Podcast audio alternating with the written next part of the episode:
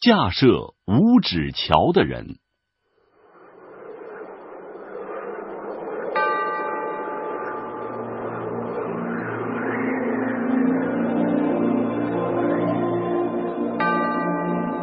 甘肃白银，地处黄土高原和腾格里沙漠过渡地带，年降水量只有蒸发量的十分之一，土地龟裂，像干渴孩子的嘴唇。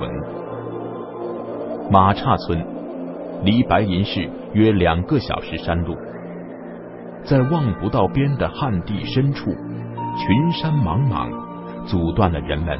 沟通世界的道路。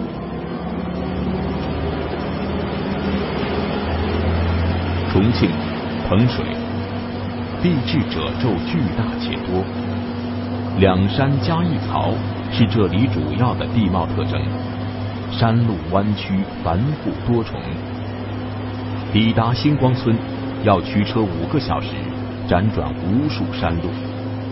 假如有桥，对岸。瞬间即可成为对面。这是一座关于桥的故事，也是人的故事。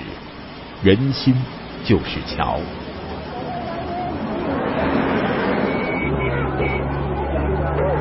桥的这头是繁华的都市，高楼大厦脚下是现代化的交通工具，车水马龙。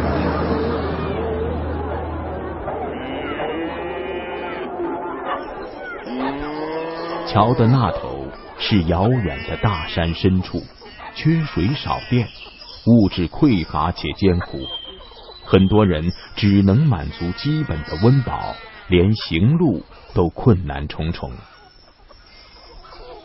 这原本是风马牛不相及的两个世界，却因为一座五指桥，让他们连到了一起。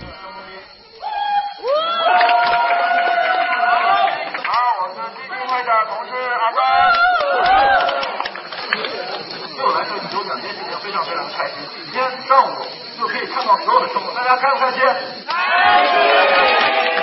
重庆市彭水苗族土家自治县芦塘乡星光村，是许多人从来没有听说过的地方。如果不是香港五指桥慈善基金会项目，大多数人一辈子也不会来这个地方。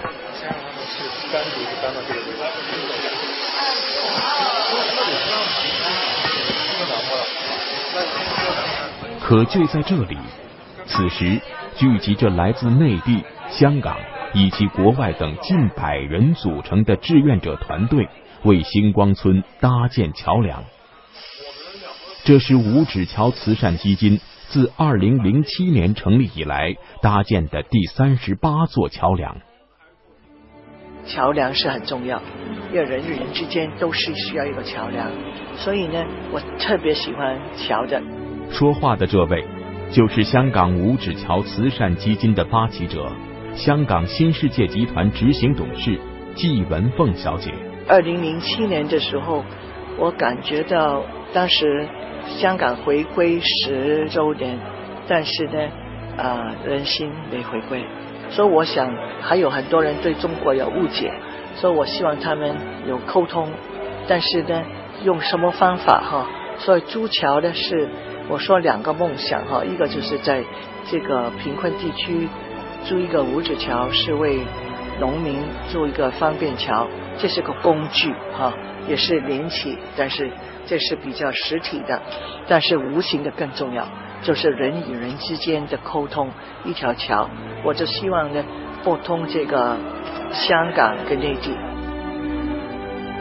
季文凤叱咤香港商界三十余年。二十年的广告生涯，十六年的北上经历，给他的人生留下了深深的印记。如今，年逾六十岁的他，每年还会抽出大量的时间，辗转不同的五指桥项目，奔走在祖国内地最贫穷、最落后的地区。这些地方不仅意味着生活条件的艰苦，有时还会受伤。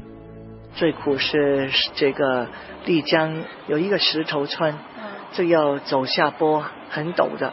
你有一次在云南已经弄伤背拉伤了，然后这次的看到斜坡，里看到我斜坡很担心，很怕，好多人都看到我，一看呢太多人就扭伤，这次很惨，还有半个小时在等我去开幕，做完之后呢，啊仪式完了，我的脚肿的猪蹄一样，好惨，然后到现在我的腿有时候都没力。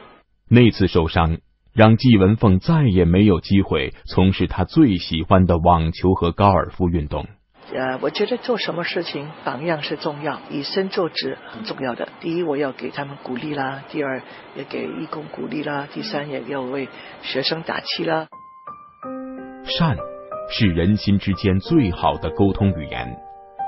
二零零五年七月，位于甘肃省庆阳市毛寺村一号桥建成。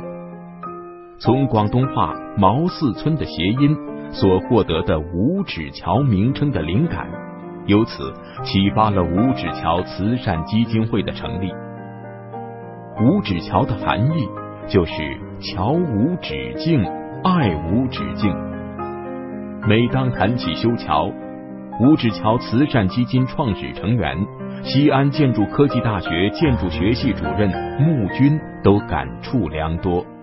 当时是在香港中文大学建筑学院来读那博士，跟随那温荣教授有一个慈善项目，说是给呃甘肃庆阳捐建一个小学，啊就在甘肃庆阳的毛子村，很典型的那种黄土高原的贫困的村落。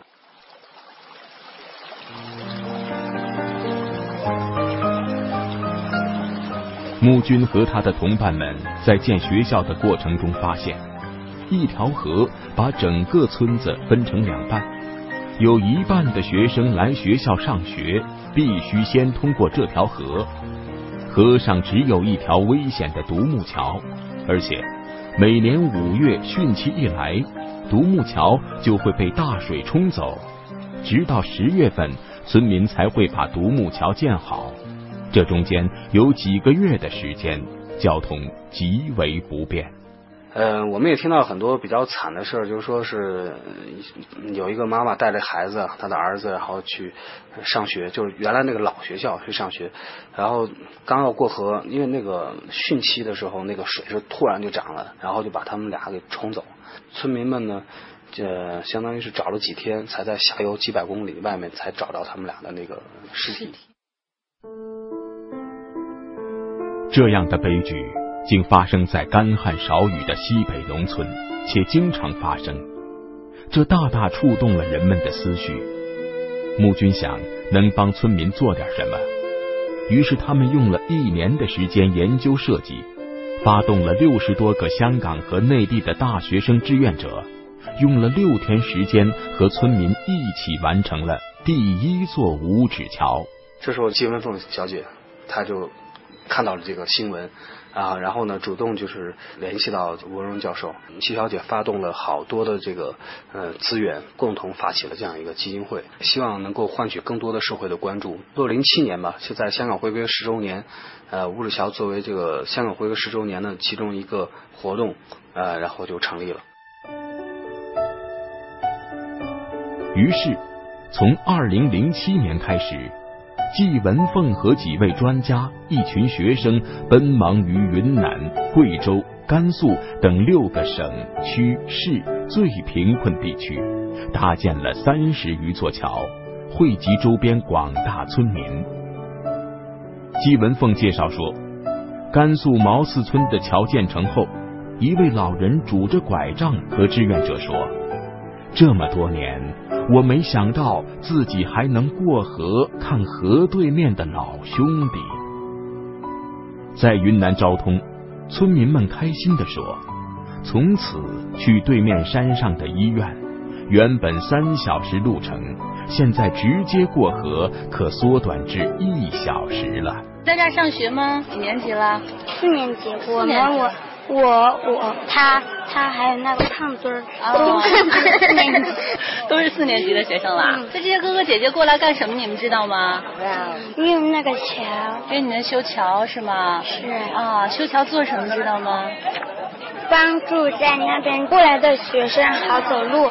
以前你们怎么走路啊？以前没有桥的时候。我我姐姐说，他们原来小的时候，呃，一旦发大雨，老师就拿个凳子在那边，他们把学生一个一个的抱过来。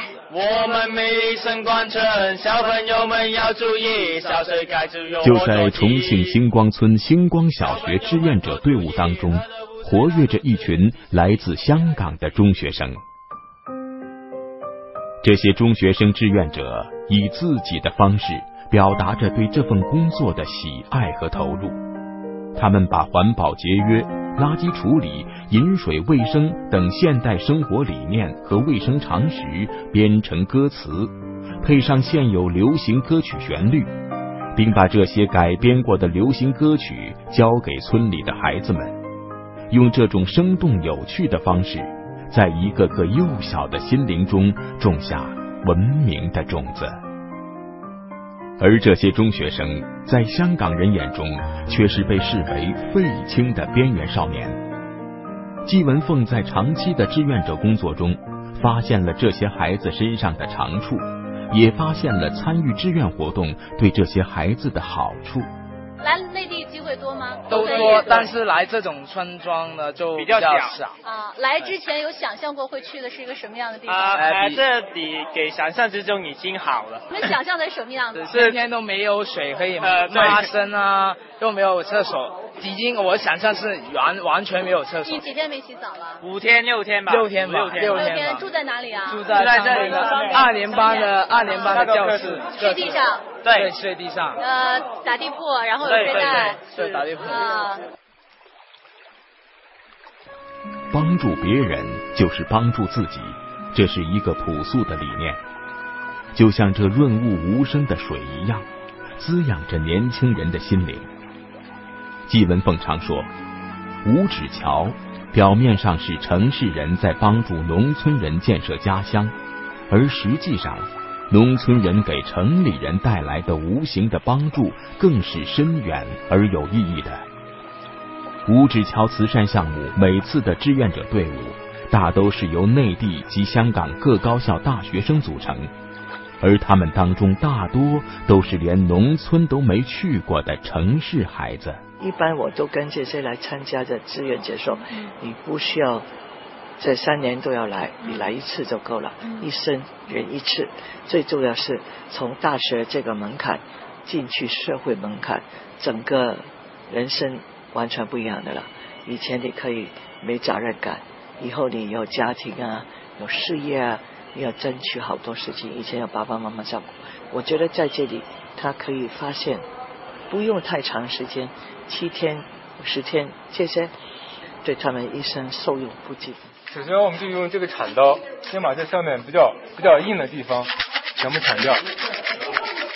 西安建筑科技大学研究生、五指桥核心成员李强强，作为五指桥另一项目甘肃马岔村现场施工负责人，从前期设计方案。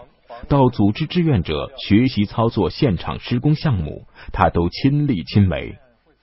内敛的他说起五指桥来滔滔不绝。从去年第一次组织五指桥来做这件事情，然后年终的时候又去了一次香港，然后感觉给我的设计又增加了一份意义，就是我突然就换了一个视角来理解我现在所做的事情，不只是在做一个建筑设计而已，不是在盖一个房子。李强强设计的马岔村的建筑是一个村民活动中心，包括一个幼儿园、一个图书馆和一个戏台，还有其他功能性建筑。土木结构加钢梁的主体建筑材料都是用当地的，而工艺和结构却借鉴了现代建筑与科技。整个建筑坐落在群山环抱、梯田围绕的环境中。既别具一格，又浑然一体，无声的传递着现代美学的理念，散发着对人文环境的影响教化。我每次会更多的关注我自己内心是怎么如何成长的。我觉得很多人就像一面镜子一样，通过他们，我看到了我自己的一些特点，可能我以前没有发觉的，然后也看到了一些缺点，也是可能以前没有发现的。每天，嗯，大家互相帮忙。大家都特别白的来，然后最后都黑黑的走。来自香港恒生管理学院大二学生李根兴，曾在贵州的五指桥项目做过志愿者。当地的农村学生在艰苦的条件下的勤奋与刻苦，对他触动很大。啊，那那边的学生每天花两个小时，他们走一些山路，然后要呃跨过一个溪。才能去小学。他们每天很很早很兴奋的呃这样去上学。然后有一天我们就一起陪他走上学。呃，在那过程之中，我感受到他们对对学习他们追求是很大。嗯，所以这个来到农村之后才真正感受到。我们再请另外一个嘉宾帮我们念下一个分享吧。好，还有威哥。哇。啊，他们是有经验。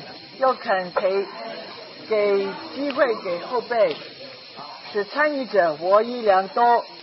另外呢，他也很欣赏后勤的组员们，他们每天早起来为大家准备各样所需。然后呢，他说辛苦了。当然呢，所有的学生们都很努力，希望以后有机会再见。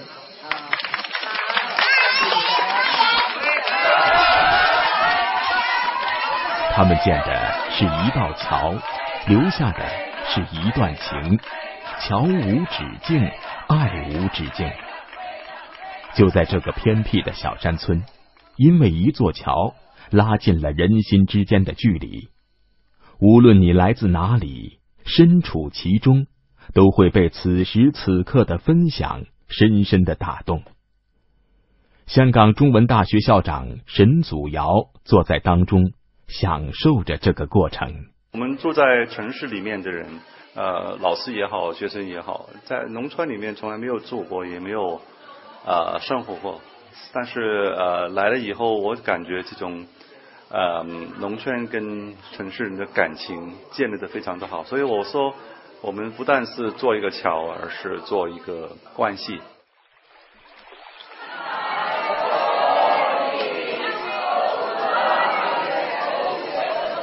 五指桥细水长流，一批一批城市来的大学生和义工都是农村的过客，但就在那短暂的时空，一齐并肩于当地农民，为改善民生出一份力。在遥远的村落里，缺水少电，基本没有物质财富，网络信号基本消失，伴着大自然的虫鸣犬吠入睡。听着嘹亮的公鸡打鸣而醒，你会发现，在这里可以放下一切，回到原点，回归生活的本真，可以寻找到单纯的快乐。我是来自清华大学的沈志佳。我是来自香港中文大学的刘继俊。首先感谢大家来到九龙湾。星光都五子桥助沟节力现场，在过去的几天里，我们大家一起续完成了包括桥顶施工、水池修建及水管铺设、屋顶排水及过滤系统的搭建、校园美化、图书角搭设、小学活动、村民家访等等等等的项目。在远方，热闹过后，城市的客人走了，农村恢复宁静。村里的小朋友有时会想起五指桥的哥哥姐姐，望着他们留下的变迁和思念。五指桥将人作为桥梁，以生命影响生命。木军老师说得好，希望有一天，城市与乡村的区别不再是发达与落后、富足与贫困。而是代表着两种相互平行且各富魅力的楼居模式。人们可以在其中根据自己的人生态度和情趣，自由的选择理想的楼身之所，为心灵寻找温暖的归宿。穆军和他的同事们把自己的乡村梦贯穿在五指桥项目的设计中，用建筑作为载体。无声的诠释着五指桥的爱与包容，在人与人的沟通中重新认识自我。季文凤说：“吴志桥能发展到今天，不是他个人的影响力，而是一个群体。实体的桥是是一个工具，但是最重要是这个是无形的呃这个沟通之桥。人与人之间应该是不分彼此，然后呢要放下自己，呃你才可以接受别人呢。所以很多人以前都常问我，季小姐，你常常说你是为梦想工作。你是喜欢他的过程，还是他的结果？我说这个年轻人，我从来没想过。我说要问我的话，我喜欢他的过程。一路我可能说好辛苦啊，哎呀好麻烦呐，哎呀怎么办呢？但是呢，你觉得这个过程你每一步去克服的时候，你又走进一步了，这个感受很不同的。然后呢，到了这个终点，有。结果了，然后呢，你就说 so what？那又怎么样？季文凤有很多很多头衔：新世界执行董事、政协委员、吴指桥基金会董事等。这些身份注定了他的忙碌与操劳。但季文凤说，有了吴指桥这个平台，是对个人能力的最大限度的延伸。是我创办的，我不可以说是我的儿子，我不放手，我有一天会放手，但是我一定要找到接班人哦，要有心的人啊，因为我现在是跟他主要是做发展跟策略，怎么发展，怎么持续啊，因为这重要，你不可以一个慈善基金，明天没人没钱的就倒了，我觉得这个可以发扬光大，这个概念很好，因为是讲沟通的，讲连接的，讲。爱心的，尽您自己的一份力量。对了啊，是爱香港，也爱中国了，爱无止境的，没有界限的，所以可以去得很远很远。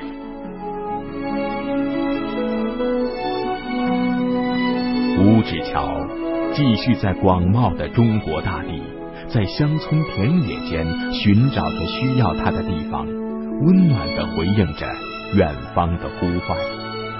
它们像是散落在这片土地上的一粒粒种子，生长着，也连接着人们的心。